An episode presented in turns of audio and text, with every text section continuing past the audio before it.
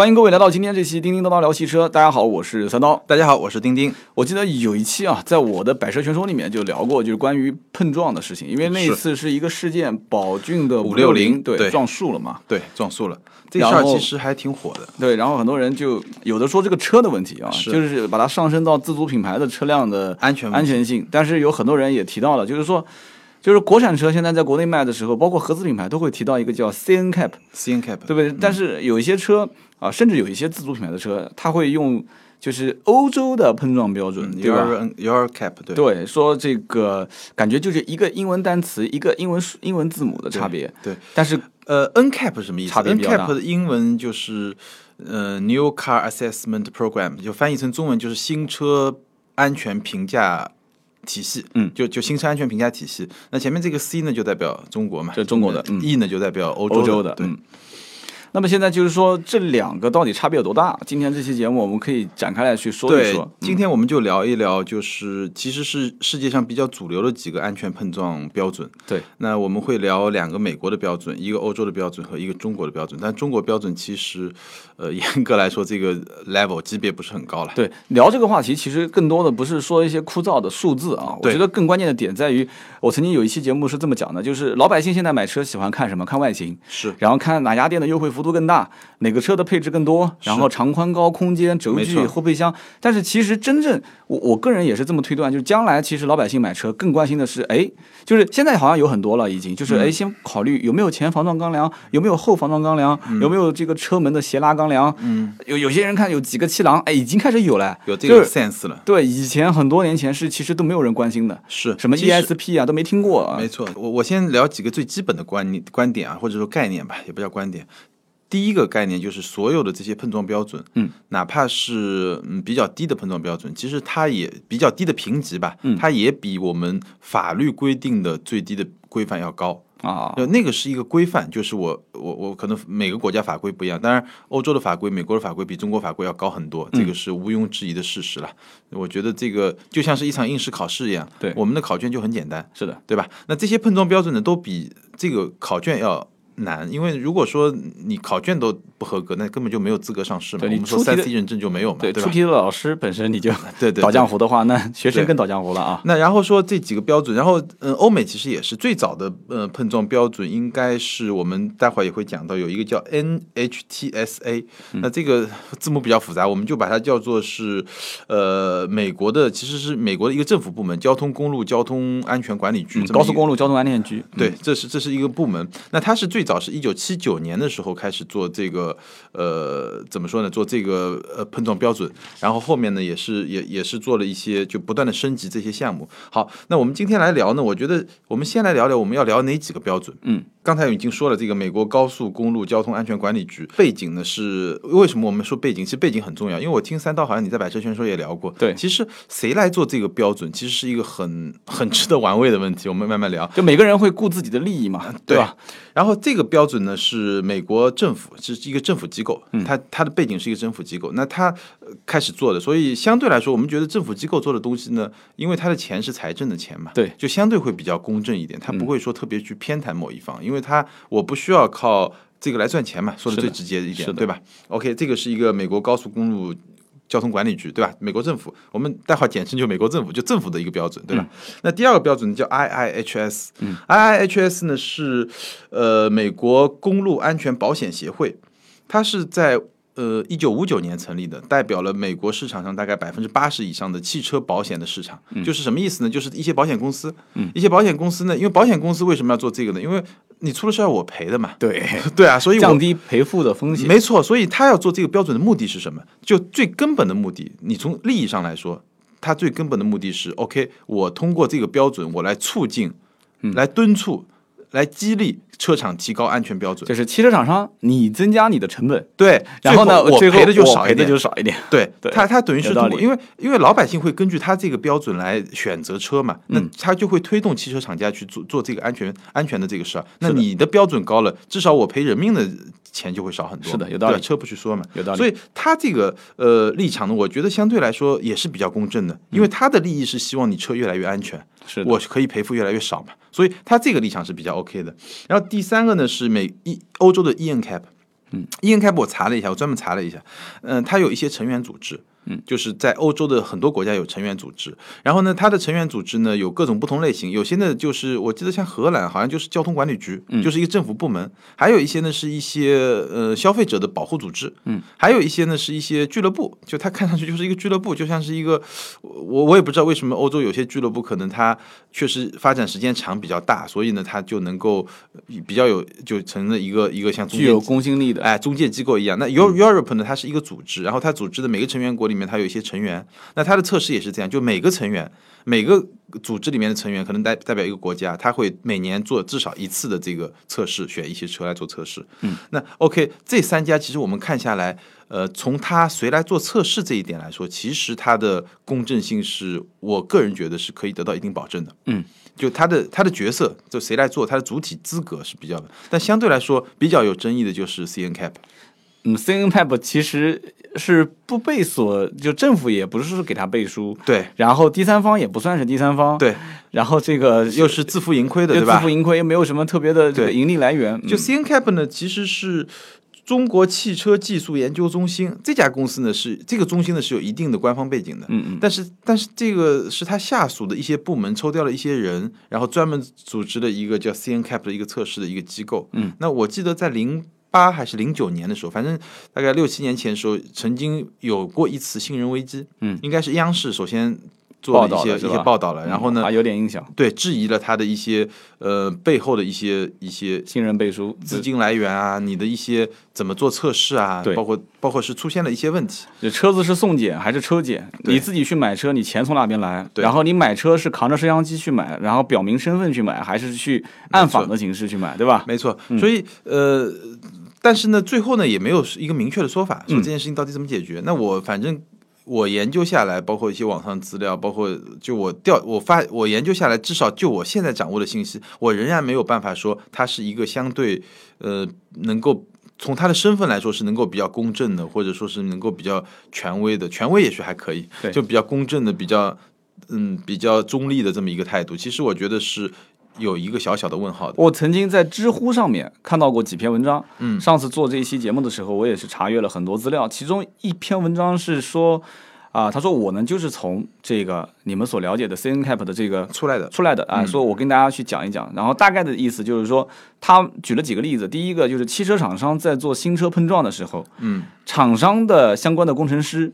和相关的这些这这些人啊，和 CNCAP 的工程师工就测试人员都是在一个屋子里面的。嗯，一起监控，一起监控，一起看，所以我觉得这很有意思。他当然他没有说的很明确，他说那既然能做到这一点的话，那你们可想而知最终的结果，那肯定是你个一个新车马上要上市了，谁能允许自己的新车最后撞出个异星？但是最近好像出了一些报道说，这个 CNCAP 也撞出了好几款车是异星标准嘛，对吧？那么我们可以总结一下吧，是就是说 NHTSA 就是这个是代表政府的，对。然后 RIHS 代表就是保代表险业保险的公司的，嗯然后 ENCAP 的相当于是政府，它是混合所有制，相当于就比较 复杂，对嗯很很多角色，政府、专业研究所、消费者协会，对呃协会嗯对然后 CNCAP CNCAP 就是不知一道代个表谁，是个神秘组织，是个神秘组织，对，大概好就这样啊。然后我们接着说第二部分，就它这些组织它怎么来选择车辆，嗯，那我专门去研究一下，其实，呃，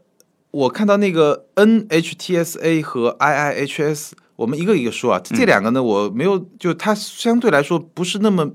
明确，嗯就它怎么说呢？NHTSA 它说呢是从市场上。购买热销车型和重大改款车型，嗯那我觉得这个里面有两个信息，第一个是热销车型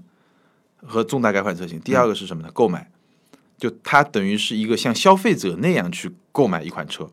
OK，这嗯个是那个政府组织那个，它有预算嘛，对吧对， ？IIHS 呢是有两种，第一种我自己购买，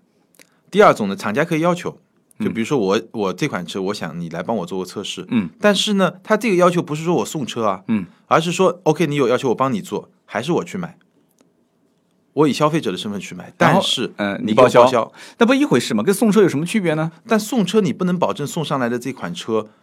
是跟消费者能买到的车一样啊，啊、就是选车的自主权在我手上对，，但是这些钱你来帮我报销，钱你因来为报销嗯是你让我帮我，你让你希望我帮你出个。但是你还是拿了别人的钱手软。但我觉得这个其实在，在西方社会其实是应该就是没什么一问码题事归一一码码事事归一码事，就是啊我只负责帮你剪，然后正常的帮你出报告。嗯，按照我们中国人的传统的观念，就是礼尚往来，对吧？哎我都已经对撞了，结果撞出个一那不星是，我哪好意思问你要钱他呢？不是他他的意思就是说，我是提供一个服务，嗯，我提供一个帮你碰撞测试的服务，然后我最后给你一个东西，啊，对可吧？以这么理解。那对，就可以这么理解。然后这个车呢是我自己去买的，这样能够保证不是说你提供给我的车可能跟你在市场上买的车不一样，你做了特别的强化的安安全的那种东西，这跟送检不太一样。嗯，然后我看到那个嗯，Ian Cap 是说的最详细，就他非常详细的来说。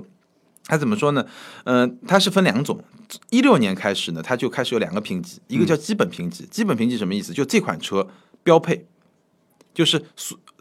呃我们可以理解为最低配嘛，就是乞丐版，盖中乞丐盖，版，就你最标配的配置里面必须有的东西，我来做一个基本的配置。嗯，盖中盖，然后呢，我可以做一个带上你安全套件的，就比如说有一些选装设备的加上去以后，我再做一个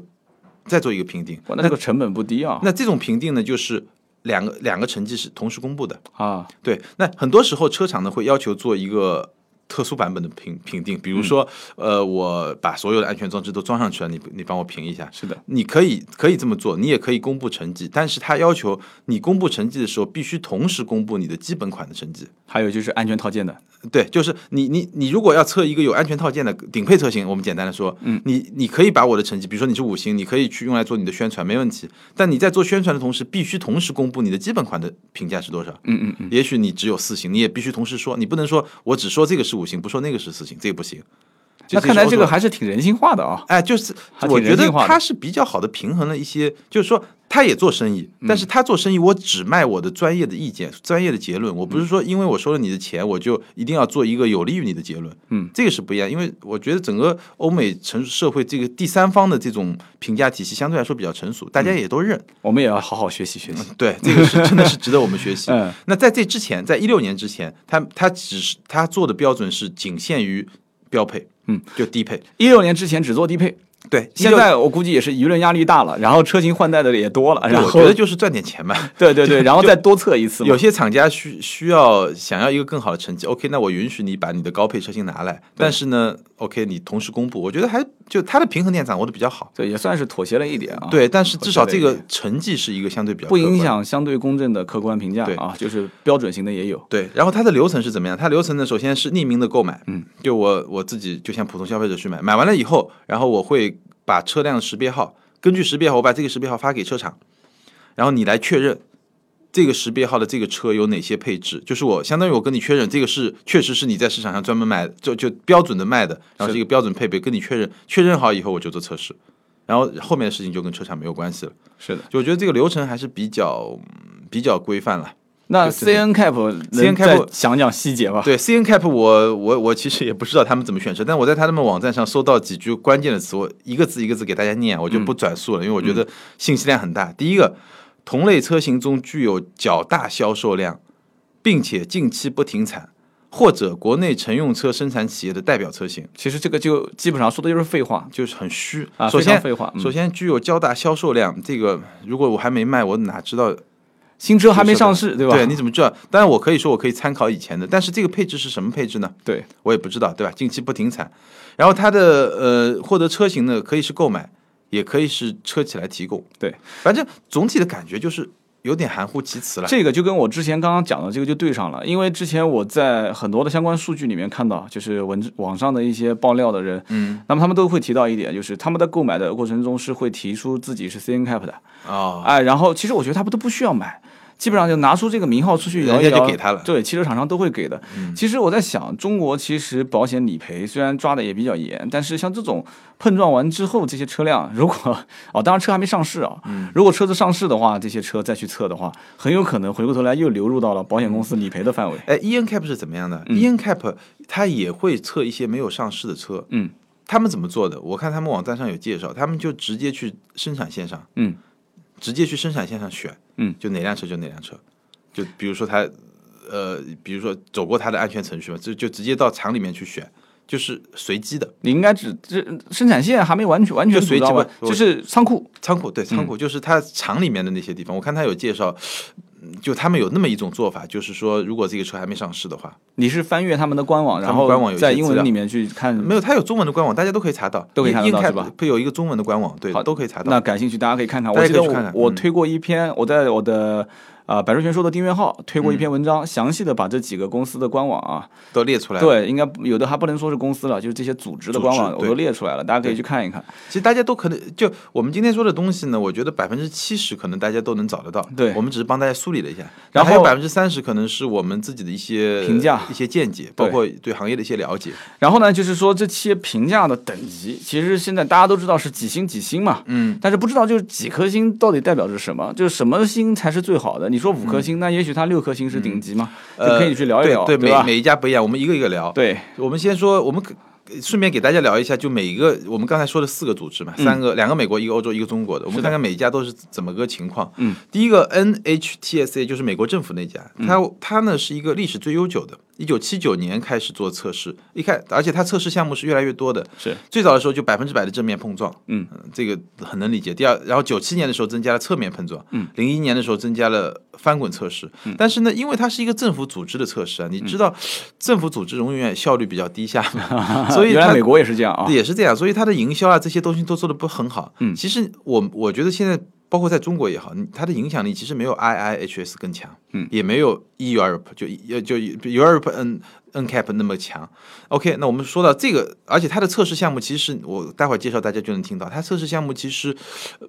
就那种与时俱进的比较慢，但是我曾经看过一个说法是这样的，就是因为它代表的是政府嘛，嗯政府不差钱，但是政府要的是什么呢？就是我肯定是要担社会责任的。是如果说有一些车我是给它定了一个五星，但是结果一撞就散了，一撞就出问题了，那社会舆论会对我的压力承担的它很嗯当大。然客观了，客观没问题，对对对，所以它可能就需要就相对会严格一些，我但是就标准会变化没那么快，是吧？嗯对对对，但是会出现个问题，就是，呃，这个我就简单插一句啊，就是你看好多车其实在美国过了这个 NHTSA，嗯，但是在欧洲就没有过，对吧？EN 开，E N CAP 是、啊、因这为个，标准不一样，对你继续，对，然后它的标准呢，它的评定是在一星到五星。嗯，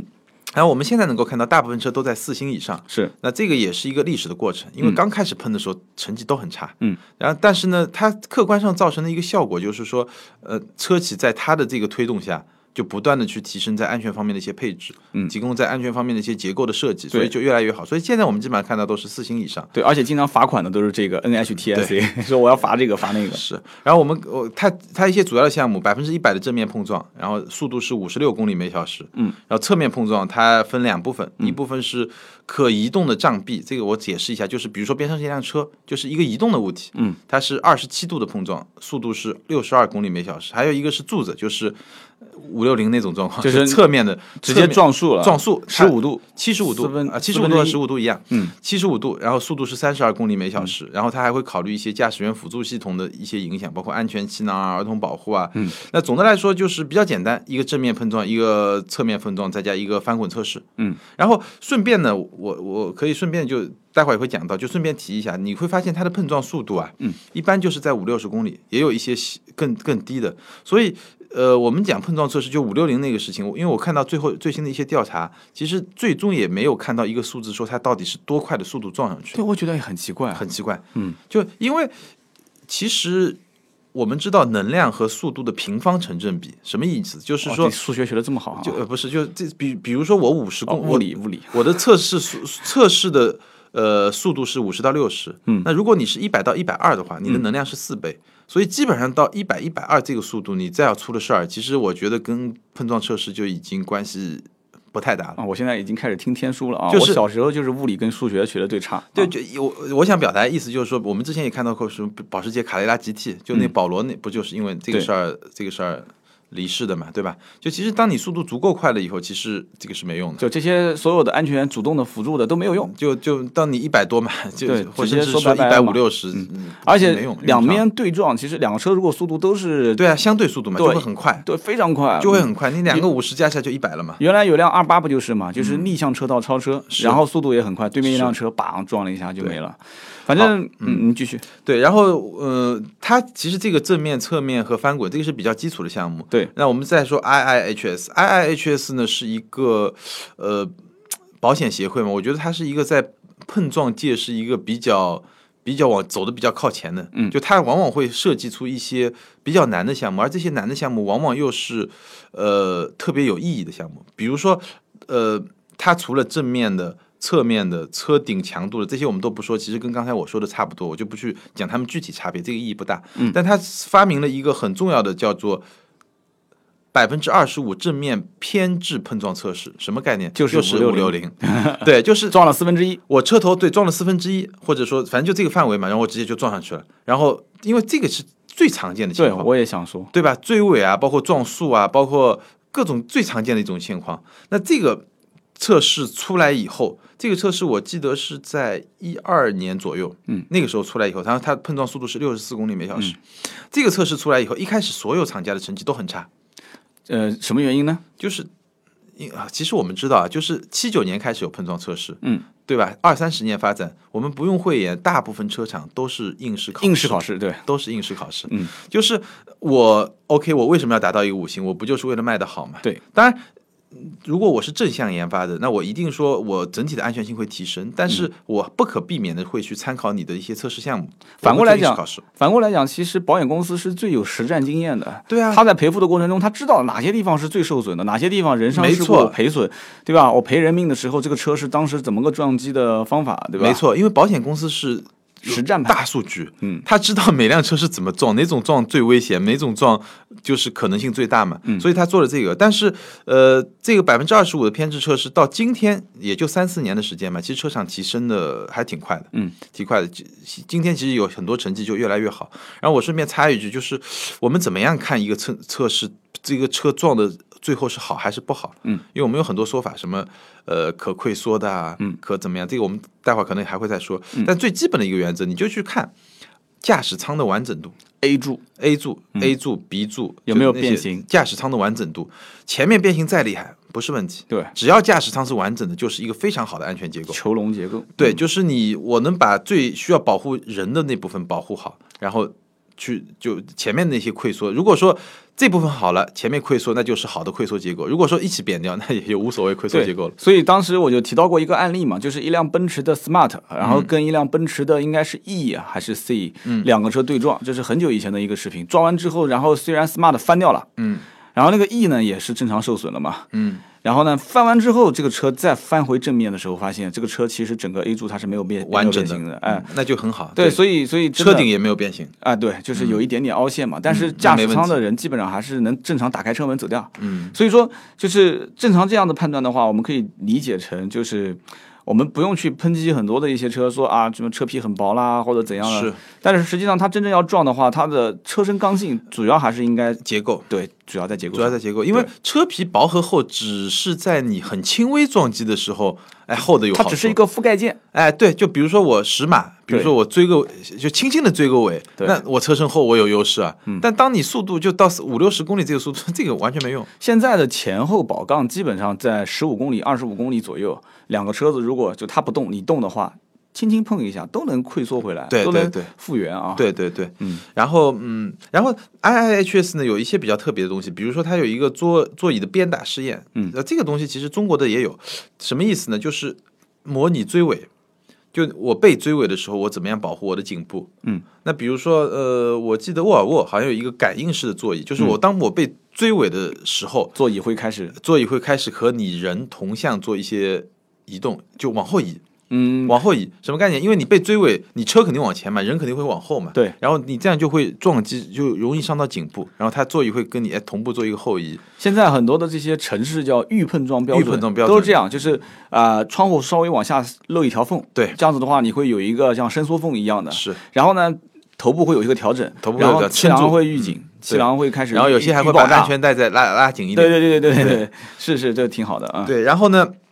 呃，我们说它这个 IIH 怎么评级呢？它不是一星到五星，嗯，它是评顶级安全车和顶级安全车加，嗯就它只评好的，你是能够达到顶级安全车或者顶级安全车加。然后它有，呃，我记得是五个项目，就我刚才说的正面、侧面、车顶强度，然后呃前排的一些鞭打测试啊，包括呃百分之二十五的正面偏置测试，它大概有五个项目，嗯，所有项目都是一个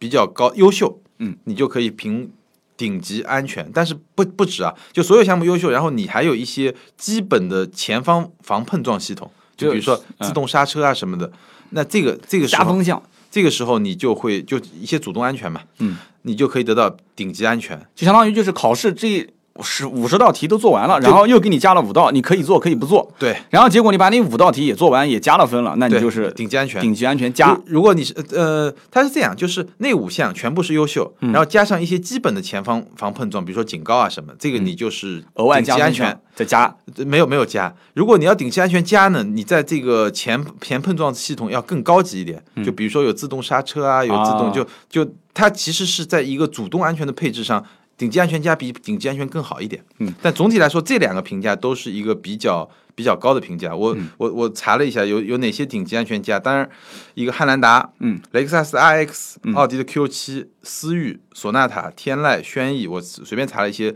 车型。但需要提醒大家的是，这些车型都是在美国市场的车型，那 这个一定要提醒啊，这个一定要提醒大 不家，给你们打广告啊。对，不给你们打广告。 嗯、那这个里面有一些有一些嗯，怎么说呢？有一些基本的概念。第一个，呃，同一车型在不同市场是可能有差别的。嗯，那我我我最近看到一个我们一个媒体同行嘛，他测了一款韩系车，我就不说是什么车了。嗯，其实挺糟糕，就是测测测刹车，测到第九次的时候刹车完全失灵，就很危险。当然，你可以说我家用车不可能这么去用刹车嘛，测到第九次，那要看每一次之间的间隔了。他说不就定连刹续车测九次嘛。一般来说，就是呃我们自己也做专业测试，嗯其实这是不应该的。啊，它的零部件的供应可能上就哎有就问题你就说明你的设计有问题，你的设啊计嗯强度没那么高嘛。就我只是想说明一些例子，就是有些车型可能在美国市场标准很高，在中国啊市场就比较低。果然是证明了我的言论啊！我是我之前做过一期节目，我说某些品牌啊，某些国别的品牌，可能在未来几年产品竞争力如果持续下滑，可能就退出中国市场了。我说的就是韩国车，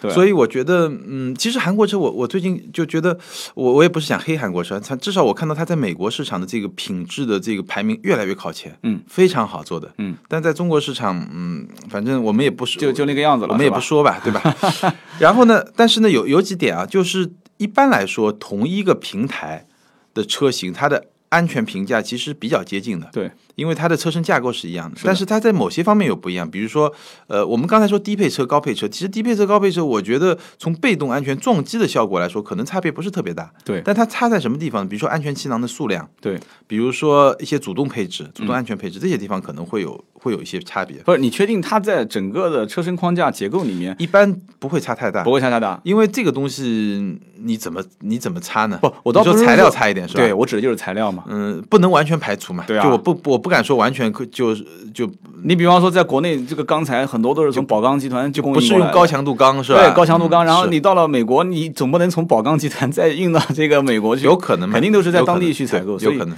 而且我曾经看过一种说法，就是说啊、进口车型跟国产车型之间的区别在什么地方？嗯，就是当时提到了几个，就是比较就是少有人提到的观念啊，嗯比方说曾经从国外把所有的制造这个车辆的。机器手臂啊，机械的这些东西全部移植到国内，一颗螺丝钉都不换。嗯，但是造出来的车子的耐用性，嗯和品质的统一性都是有差别的。后来是啊就是百思不得其解，人然后嘛最后找到就是几个原因，第一个是人嘛，对吧？人国外可能同一个生产线上这个工人他是十年不变的，是然后国内可能就是一可能一年半年就有人要要更换了啊。第二个就是它的空气的湿度。嗯，还有这个整个厂房的，就是相应的这些条什件嗯么温度啊、条件，国外它有一个控制标准，在国国国内它也有国内也也有嗯但它没有严格执行，对，看你执行怎么样，因可为能我没有知道那一么执些很多品牌都有，对都都有。所以它它螺丝钉的，比方说扭力啊对各方扭面力，对然后嗯包括还有就是原材料的采购，就是进口是这一块儿，可能也是中间涉及到中国人这种做生意的方式，有时候需要国产化率的追求啊，那些对东西。对对，人情往来 是供应是，所以这个我们插了一句这个话，所以对于安全啊，我刚刚也是持一个稍微比较怀疑的态度啊是，就我倒我我倒希望这些组织能到中国来一趟，嗯我觉得这嗯他不可能来中国，因嗯为他的所有设备都在都在都在他自己的那个地方嘛。对，对，然后呢，我们再补充一个，就嗯 IIHS 呢，它最新就最近就前两天，它做了一个副驾驶侧的百分之二十五测试。嗯，因为这个其实跟正驾驶车的概率是一样的嘛。嗯，对吧？我左面撞撞树和右面撞树不是概率一样嗯嘛？但成绩就非常吓人，我给大家念一下。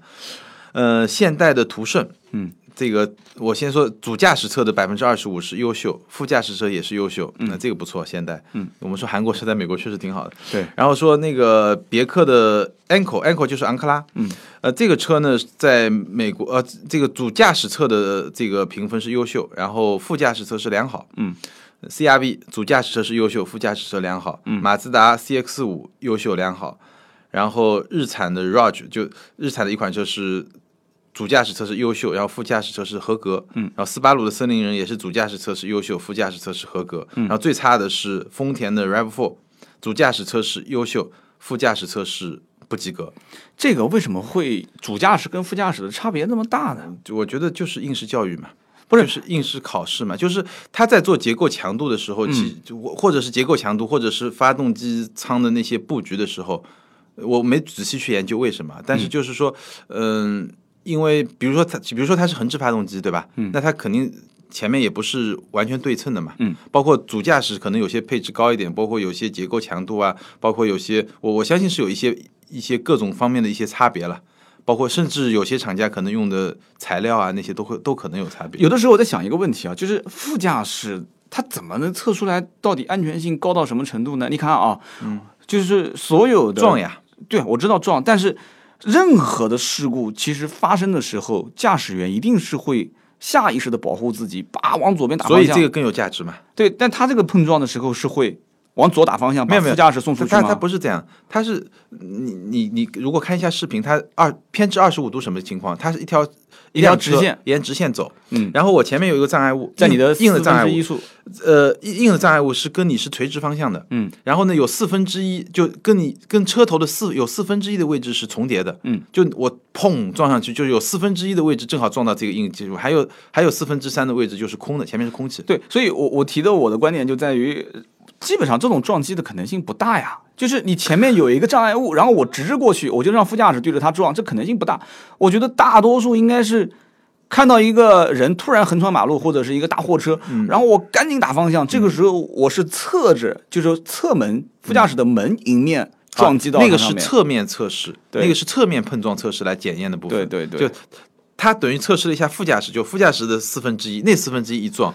就像 Rav4 这个就是从优秀变到了不及格。对，我觉得有点过了，就是我觉得他可能是因为实在没地方可测了。你看正面、后面、侧面，然嗯后什么翻滚都有了，然后主驾驶也测完了，这次测副驾驶。对但是整体来看的话， 但是我觉得可能也是会不会是根据它的。一些大数据啊，就一些数据的统计，觉得哎这部分其实受伤或者说死亡率比较高，副驾驶的确死亡率高附。加率死亡率很高，对对吧是的？嗯就所以它还是有一些道理。那其实这个东西也就说明了一些，就是你既可以看出碰撞测试对车厂的价值在哪儿，对，就是说，呃，我是需要去督促你去提高标准。嗯，另外一方面也看出很多车厂其实是。呃其实我觉得这个无无无可非议了，对因为就我我要从考虑成本，我要考虑各方面的因素，我可能最后还是一个应试教育，对吧？？总总得要有这样的一些组织给你挑一些毛病出来，对不对？对而且对毕竟站在绝大多数的消费者的立场上，那么现在目前来看的话，就是我们刚刚聊了这么两多，个还有两个没说完，还有两个没说完啊，一个就是 E N K e n cap，、还有一个就是 c n cap，对的，